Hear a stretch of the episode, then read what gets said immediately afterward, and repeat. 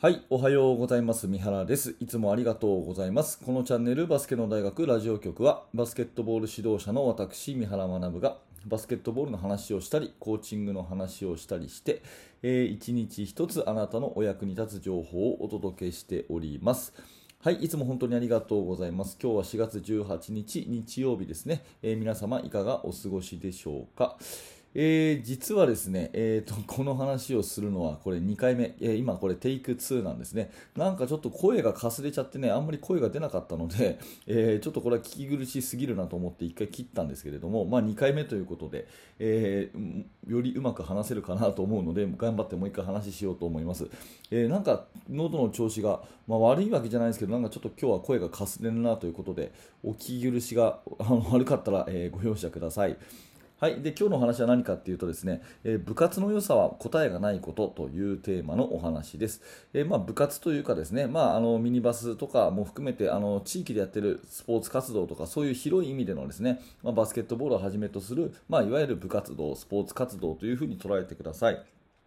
で部活ってやっぱり意味があることだと思うんですよね。本当に無駄なものだったら、えーこの百何十年という学校教育の歴史の中でですね、えーと消えてたはずなんですね。うんまああのー中学校、高校はもちろんですけれども、どんな学校にも部活はあるし、大学であってもね、まあ、今の現時点でい、わゆる一番こう偏差値の高いと言われている東京大学だってですね、えーバスケット部があれば、えー六大学野球にも出てるしということで、やっぱり学校教育に部活って絶対欠かせないっていうことで、今までずっとこう存続しているわけですね。うん、でじゃあその意義って何なのかっていうふうに、えー考えた時に私は答えがないことを追求する、ね、答えがないことを追求する。これがね部活動の良さじゃないかなというふうに思っています。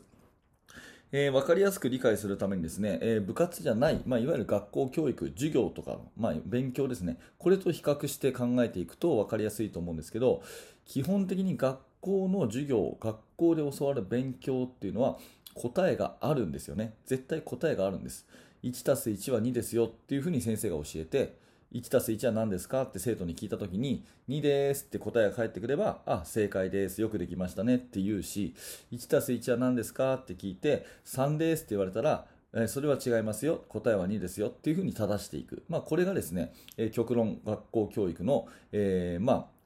答えがあるっていうところだと思います。でこれはどうしてもねテストとか受験っていうものが制度上ある以上はこれも仕方ないことなんですよ。別に悪いことでもないんですね。というのもテストにしても入試にしてもですねやっぱりこの暗記記憶力勝負の正解があるテストじゃないと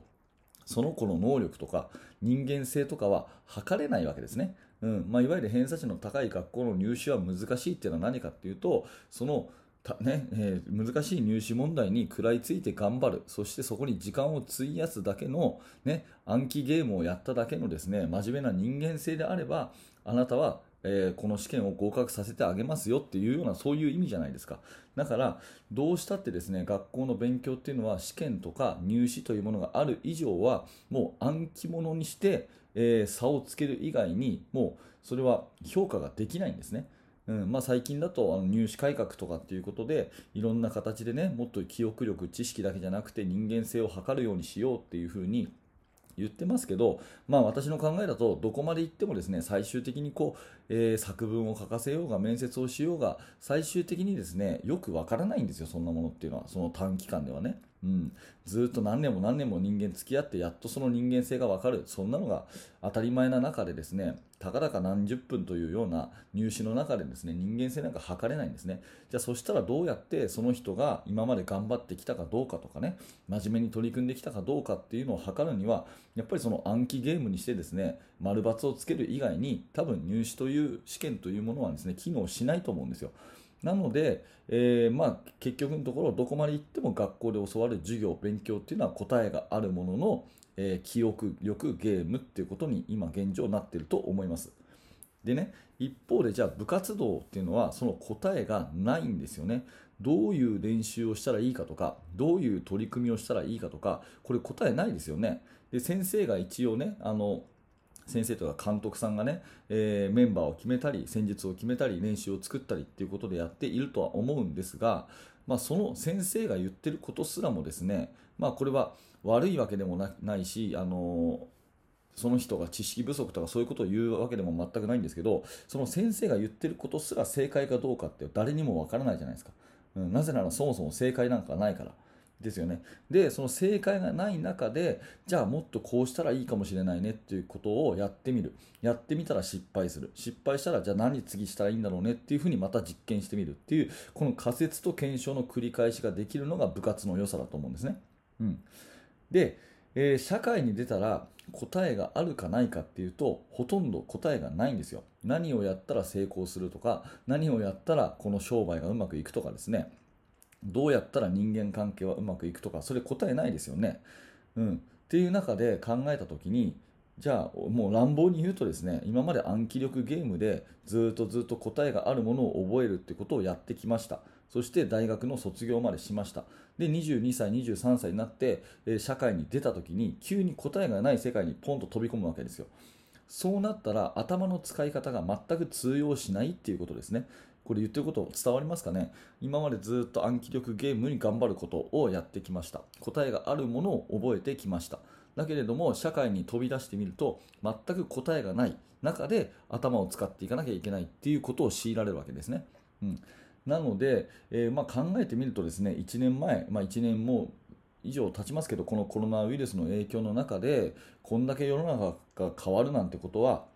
2年前は誰も考えてなかったと思うしそれから15年ぐらい前だったらスマートフォンをみんなが持ってね手のひらでインターネットを操作して人と人とはつながってるなんて世の中は絶対想像ができなかったと思うしもう何が流行るかとか何が廃れるかとか答えないですよね。もう10年先なんかもちろんですけど2年先1年先だってもう誰もわからないじゃないですか。それがまあ世の中それが社会ってものだと思います。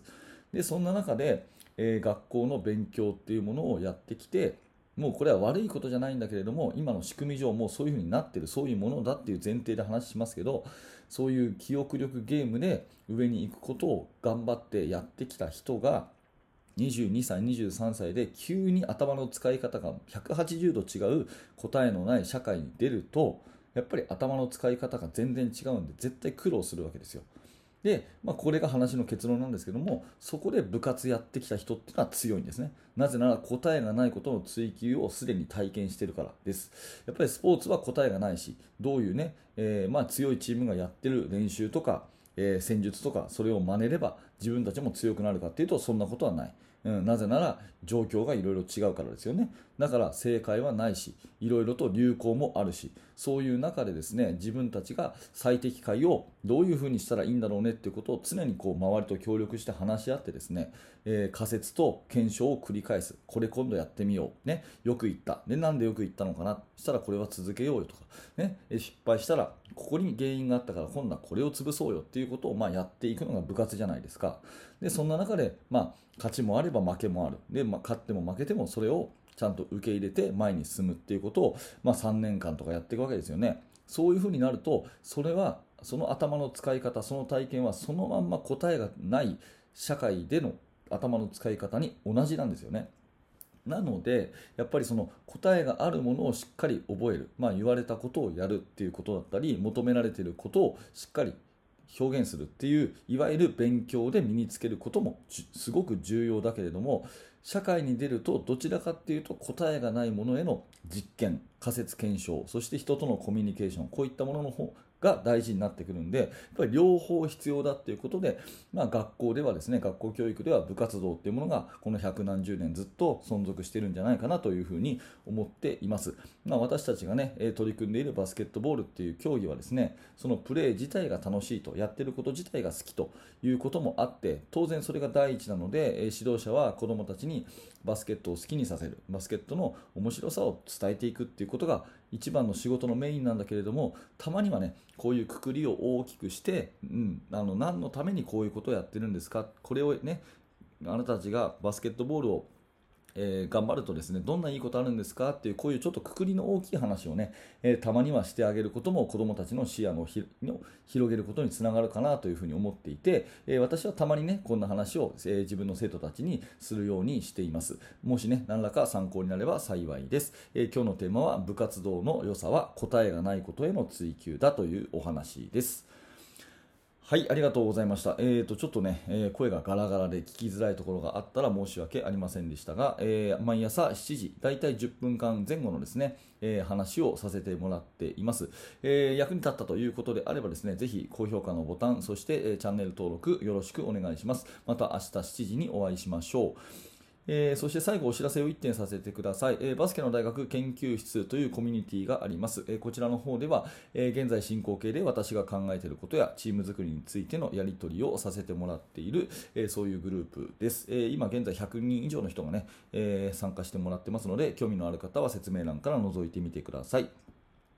はい最後までご清聴ありがとうございました。三原学でした。それではまた。